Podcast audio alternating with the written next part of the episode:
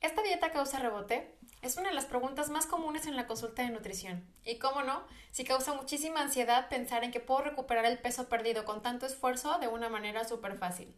En el podcast del día de hoy vamos a hablar de tres cosas súper, súper interesantes acerca del efecto rebote.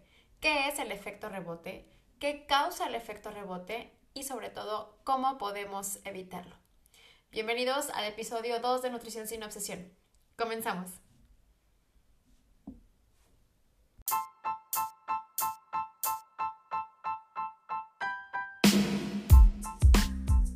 Durante muchos años viví todas las obsesiones relacionadas con los hábitos de alimentación. Ver todos mis errores y obsesiones reflejados en mis pacientes me hizo entender muchas cosas y buscando métodos para ayudarlos me hizo ayudarme a mí misma.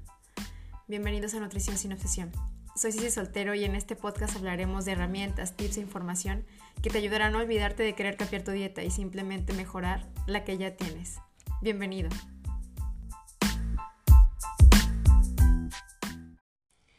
Hola, ¿cómo estás? En el episodio de hoy vamos a hablar del efecto rebote y voy a iniciar con una pregunta extra que es ¿qué dietas causan rebote?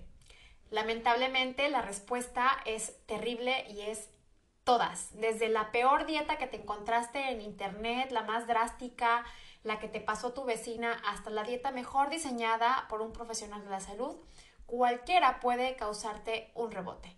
Lamentablemente esto es una consecuencia de no seguir un plan de alimentación a largo plazo. Obviamente, una dieta bien diseñada por un profesional de la salud va a tener menor riesgo de causar rebote y sin embargo una dieta entre más hipocalórica, entre más restrictiva sea, pues su riesgo de tener un rebote siempre va a ser muchísimo mayor. Pero sin embargo, cualquiera de las dos puede llegar a ocasionarlo. Bueno, ¿y qué es el efecto rebote? El efecto rebote no es otra cosa más que regresar a nuestro peso inicial cuando estamos en un proceso de pérdida de peso, cuando iniciamos una dieta o cuando iniciamos un método para perder peso. Puede incluir eh, medicamentos, puede incluir incluso una cirugía bariátrica, cualquier método que nos ayude a perder peso eh, y que después de haberlo suspendido nos regresa al peso inicial, eso es un efecto rebote. Y realmente no es que haya eh, una situación fisiológica eh, que sea individual que ocasione el efecto rebote. Son muchos factores, como vamos a ver más adelante, que ocasionan que regresemos al peso con el que iniciamos en un proceso de pérdida de peso. Entonces, eh, lamentablemente hay que tener mucho cuidado cuando iniciamos un proceso de pérdida de peso, porque incluso una persona que se sometió a una cirugía, una cirugía que eh, alteró su anatomía para perder peso, puede llegar a recuperarlo. Decimos, oye, pues modifiqué toda mi anatomía para absorber menos nutrientes y entonces perder peso. ¿Y quiere decir que de todos puedo tener un efecto rebote? Sí, lamentablemente. Entonces, hay que mejorar conductas, hay que mejorar hábitos de alimentación para así poder prolongar la pérdida de peso y reducir al mínimo el riesgo de tener un efecto rebote. ¿Qué provoca el efecto rebote entonces? Pues bueno, vamos a empezar con eh, una gran pregunta que también hacen los pacientes en la consulta de nutrición y es ¿cómo puedo acelerar mi metabolismo? Pues bueno, una de las causas del efecto rebote es un metabolismo lento. Pero este les voy a explicar cómo es que lo provocamos debido a malas conductas en cuanto a las dietas y a la alimentación. Vamos a dividirlo en dos, cómo enlentecer nuestro metabolismo en relación al efecto rebote. La primera es el efecto yo-yo, estar brincando de dieta en dieta y estar bajando 2-3 kilos y luego subir 2 o 3 de regreso o bajar un kilo y subir dos.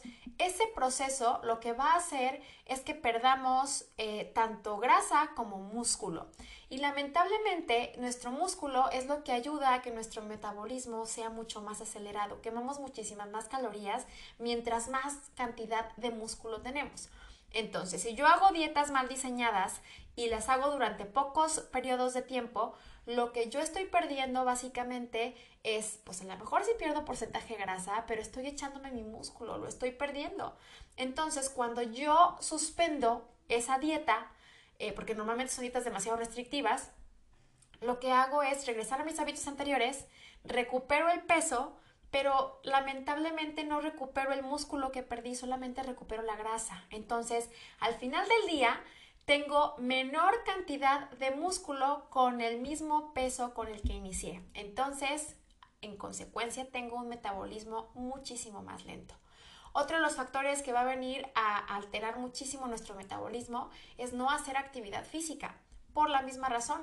Cuando no hacemos actividad física dentro de un proceso de pérdida de peso, perdemos músculo.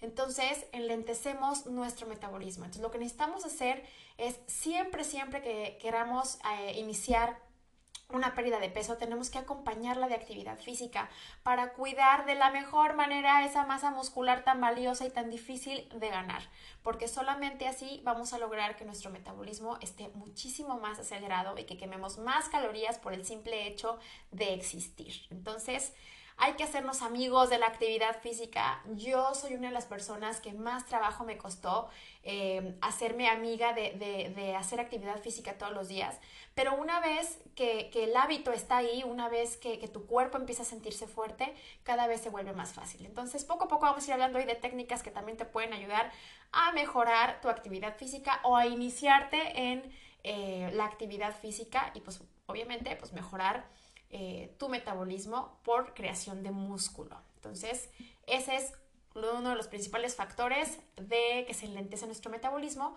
y que por lo tanto llegaría a provocarnos un rebote porque nuestro metabolismo está más lento, quemamos menor cantidad de calorías y seguimos comiendo la misma cantidad de calorías que comíamos antes, entonces lamentablemente recuperamos el peso de una manera mucho más rápida. Otro factor que contribuye con el efecto rebote es la teoría del set point. Eh, básicamente lo que dice esta teoría es que nuestro cuerpo regula nuestro peso de alguna manera. Eh, así como nuestro cuerpo regula la temperatura corporal, bueno, esta teoría dice que también regula nuestro peso. De alguna manera esto viene a explicar los pesos meseta. Mm, me imagino que en algún momento, si eres una persona que ha vivido algún tiempo en dietas, te vas a sentir identificada con esto. Eh, a mí me llegó a pasar, a mí en lo personal y con pacientes que me decían, quiero bajar a 68 kilos. ¿Ok? Entonces, ahorita tenemos un peso inicial de 78, vamos a decir, y vamos a iniciar la pérdida de peso. Pero el paciente hace una aclaración.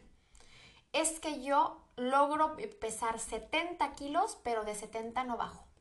O sea, en 70 me atoro, me estanco y de ahí no hay quien me mueva.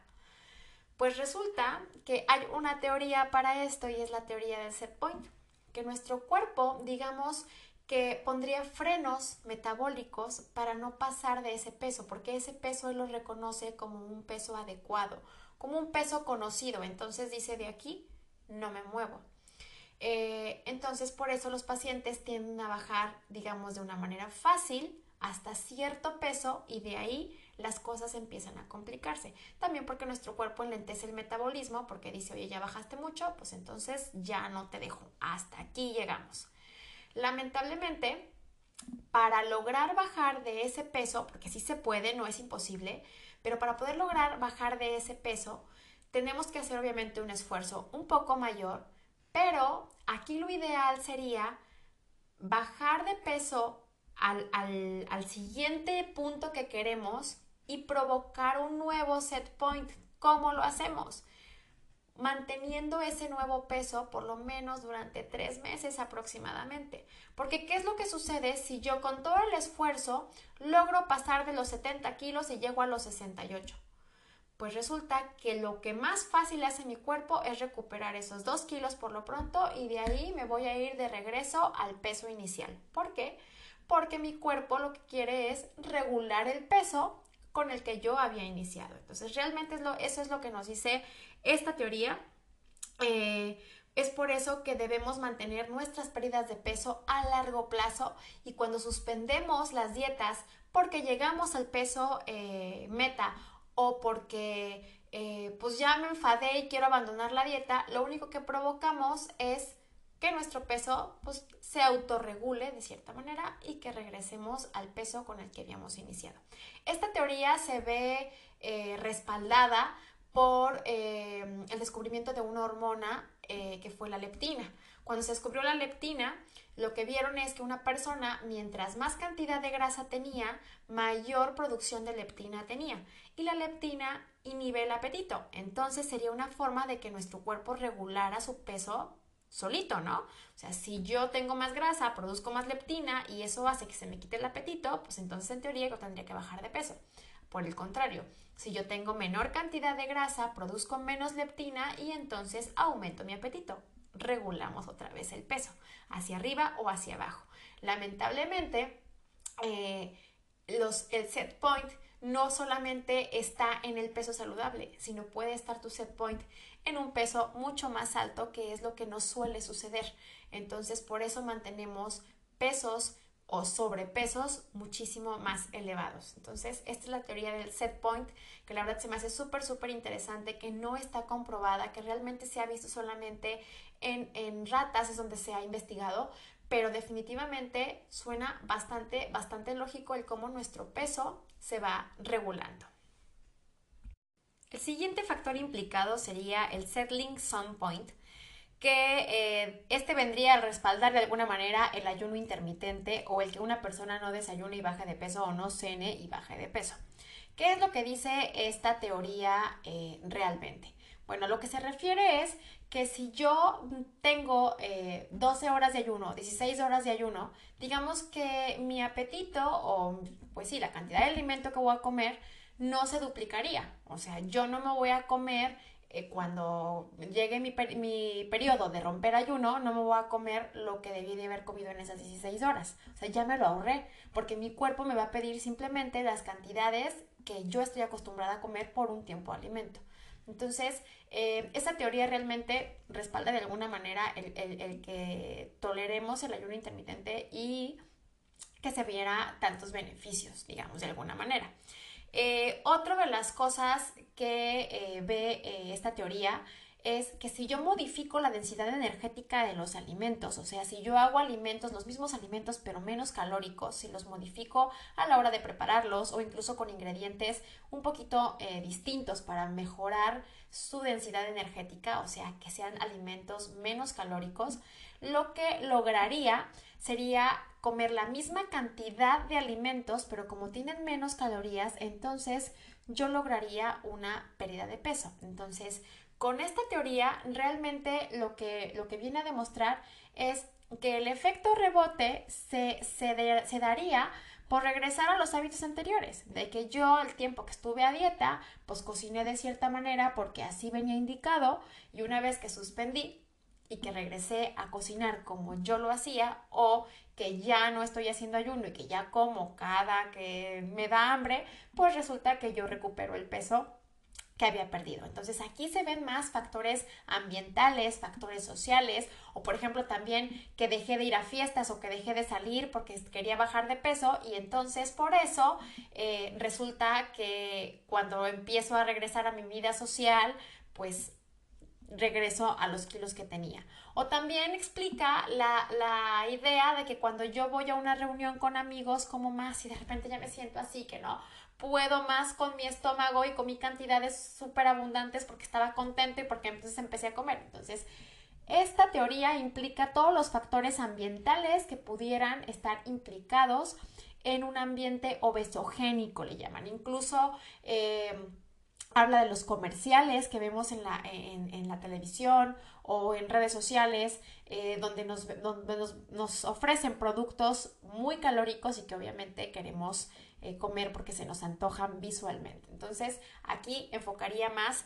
todo lo que es el ambiente obesogénico. Algo que se me hace muy interesante también en este punto es eh, que me, llegó a, me llega a suceder muchísimo con los pacientes que me dicen, es que desde que estoy a dieta, como mucho más y estoy bajando de peso, es que no paso hambre. Pues claro, porque si entonces estamos modificando la cantidad de calorías que tienen tus alimentos, pues resulta que tú estás comiendo en, cantidad de alimento pudiera, se pudiera ver muchísimo más, pero en cantidad energética, en densidad calórica es muchísimo menor.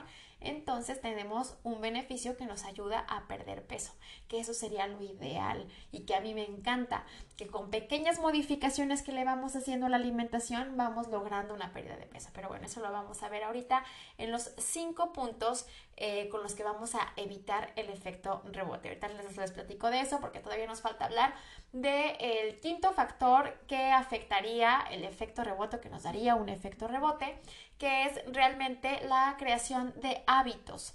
¿Qué es lo que sucede principalmente y es con la que yo comulgo completamente?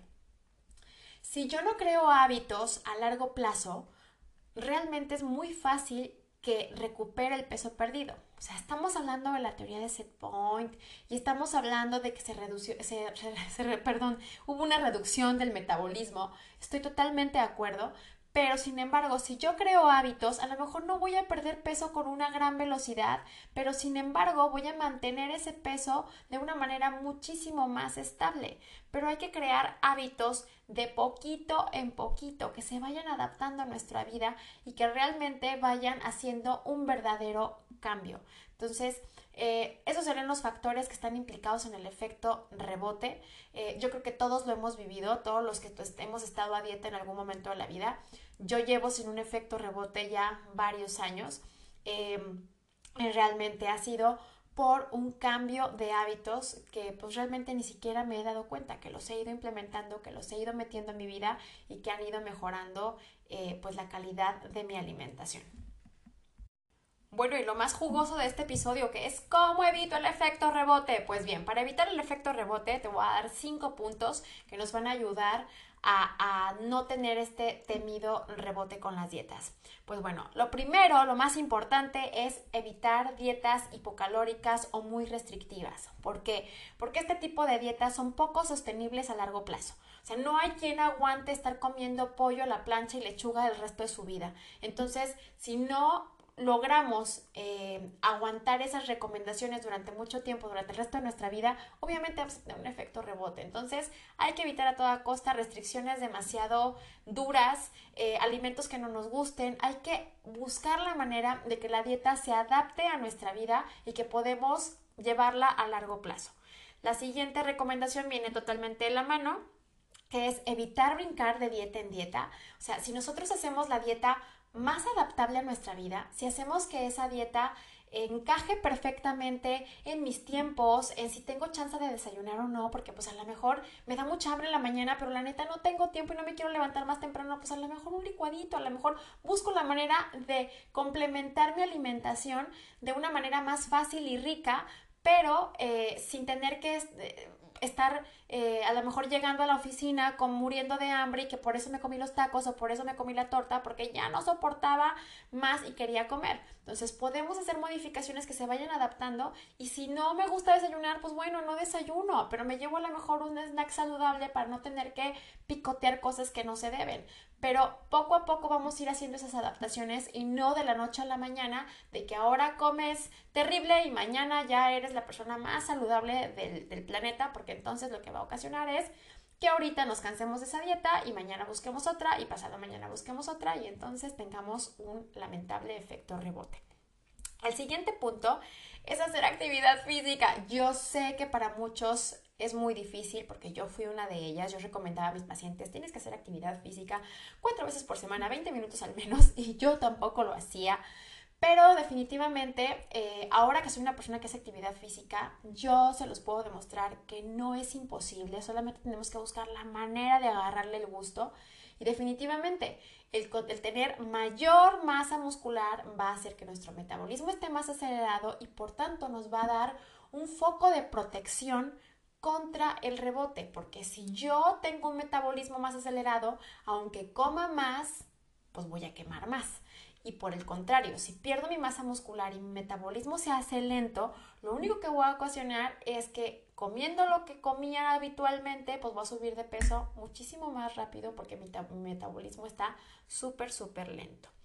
El siguiente punto es súper, súper importante y va muy de la mano con lo que yo trabajo, que es planear una pérdida de peso a largo plazo. ¿Por qué tenemos que planearlo a largo plazo? Porque definitivamente el cambiar de hábitos no es de hoy para mañana. Hay un montón de estudios, ah, eh, es un artículo de hecho que leí de pérdida de peso en niños para evitar justo el efecto rebote y hablaba de em, sostener las recomendaciones al menos durante un año para evitar el efecto rebote. Entonces, si yo procuro tener mi pérdida de peso a largo plazo, si voy cambiando los hábitos de poquito en poquito y a lo mejor pierdo muy poquito peso, pero lo pierdo de a de veras, y voy creando nuevos set point para que mi cuerpo se vaya como protegiendo, va a llegar el momento en el que llego a mi peso deseado, pero ni siquiera me di cuenta cómo llegué y me estoy manteniendo en él porque no me cuesta trabajo, porque ya vengo comiendo así desde hace muchísimo tiempo. Entonces, por eso tenemos que planearlo a largo plazo. Olvídense ya de bajar de peso para la boda, para la playa, porque pues definitivamente sí, lo vamos a lograr, vamos a bajar de peso, pero acuérdense que vamos a bajar, además de grasa, vamos a bajar músculo, eso va a enlentecer nuestro metabolismo y entonces viene toda esta serie de cosas de las que les acabo de platicar que pues nadie queremos que nos suceda. Aparte luego la flacidez también viene de la mano, entonces no hay que bajar de peso de manera rápida, hay que hacerlo de poquito en poquito. Y el último y el más importante de todos, modificar nuestros hábitos e implementar recetas saludables. Eso es una manera muy, muy fácil de evitar el efecto rebote. Les voy a poner un ejemplo bien, bien fácil. Vivo en España, para los que no saben, eh, tengo un año viviendo aquí y eh, pues fuera muy famosa, ¿no? La tortilla de patata, en, todo, en todos lados venden tortilla de patata y a mis hijas les encanta. Pero cada que yo me comía una cucharada de tortilla de patata lo sufría porque decía, no manches, esto tiene un kilo de aceite. O sea, de verdad que mi paladar no lo aguantaba. No era por sangronada de, ay, tiene mucha grasa. No, pues sí, unas carnitas me encantan. Pero de verdad que en la tortilla de patata nomás no, no la aguantaba. Entonces, dije, bueno, pues yo voy a hacer mi propia tortilla de patata sin tanto les gusta a mis hijas, pero la voy a hacer diferente. Entonces em, me puse a ver recetas, me puse a ver cómo lo hacía. Mi suegro en algún momento me enseñó a hacer una tortilla de patata, pero pues sí, era un mundo de aceite. Entonces lo que hice fue, hice mi versión con poca grasa, horneada en lugar de, de, de en el sartén con un montón de aceite. La verdad que queda súper, súper rica. Mis hijas se la comen perfectamente y tiene muchísima menos densidad calórica. Entonces, por el simple hecho de haber modificado la receta, yo ya estoy mejorando mi alimentación, entonces estoy comiendo lo mismo, no pasa nada. El punto es que estoy haciendo una receta mejor que está ayudando a, mantenerme en un, a mantenerme en un peso saludable. Entonces, sí se puede, todas las recetas las podemos transformar de una manera rica. Tampoco les digo que jamás en la vida se vuelvan a comer el pastel de chocolate y que se coman el, gluten free y el, este pastel patito que no sabe a nada. No, no, no, disfruten un pastel de chocolate como se tenga que disfrutar. Pero si en el día a día tenemos preparaciones muchísimo más saludables, pues realmente no nos va a costar trabajo llevar una alimentación saludable. Y bueno, pues ya para cerrar, lo que quiero es invitarlos a crear hábitos que se adapten a nuestro estilo de vida para así olvidarnos de querer cambiar de dieta y simplemente concentrarnos en mejorar la dieta que ya tenemos. Paso a pasito, de verdad que se puede lograr. Espero que el contenido de este episodio les haya gustado y nos vemos prontito. Síganme en redes sociales, por ahí en TikTok, nutrición sin guion bajo sin obsesión. Igual en Instagram, por ahí nos vemos con más información y espero verlos por aquí dentro de dos semanitas con un nuevo episodio con un tema súper, súper interesante. Gracias por haberse conectado. Besos.